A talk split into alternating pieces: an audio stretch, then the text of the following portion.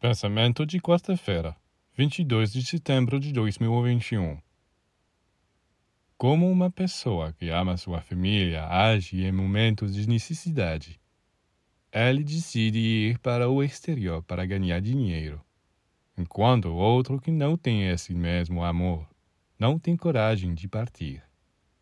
Na aparência, o primeiro abandona sua família, mas é para ajudá-los. Ele vai ao exterior para ganhar dinheiro e quando volta, todos ficam felizes. Enquanto que aquele que não queria deixar sua família, deixa-os na pobreza, como ele junto. Agora vamos traduzir.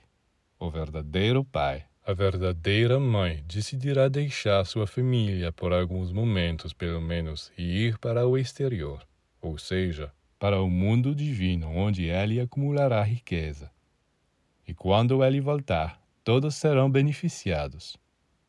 Enquanto que aquele que não entende permanece com sua mente constantemente fixada em sua família. Isso é o que ele chama de amor. Mas o que ele será capaz de trazer com este amor?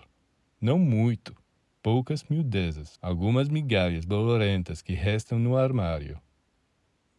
O verdadeiro pai, a verdadeira mãe, vai para o exterior, ou seja, dedica o máximo possível de momentos para se conectar com o céu.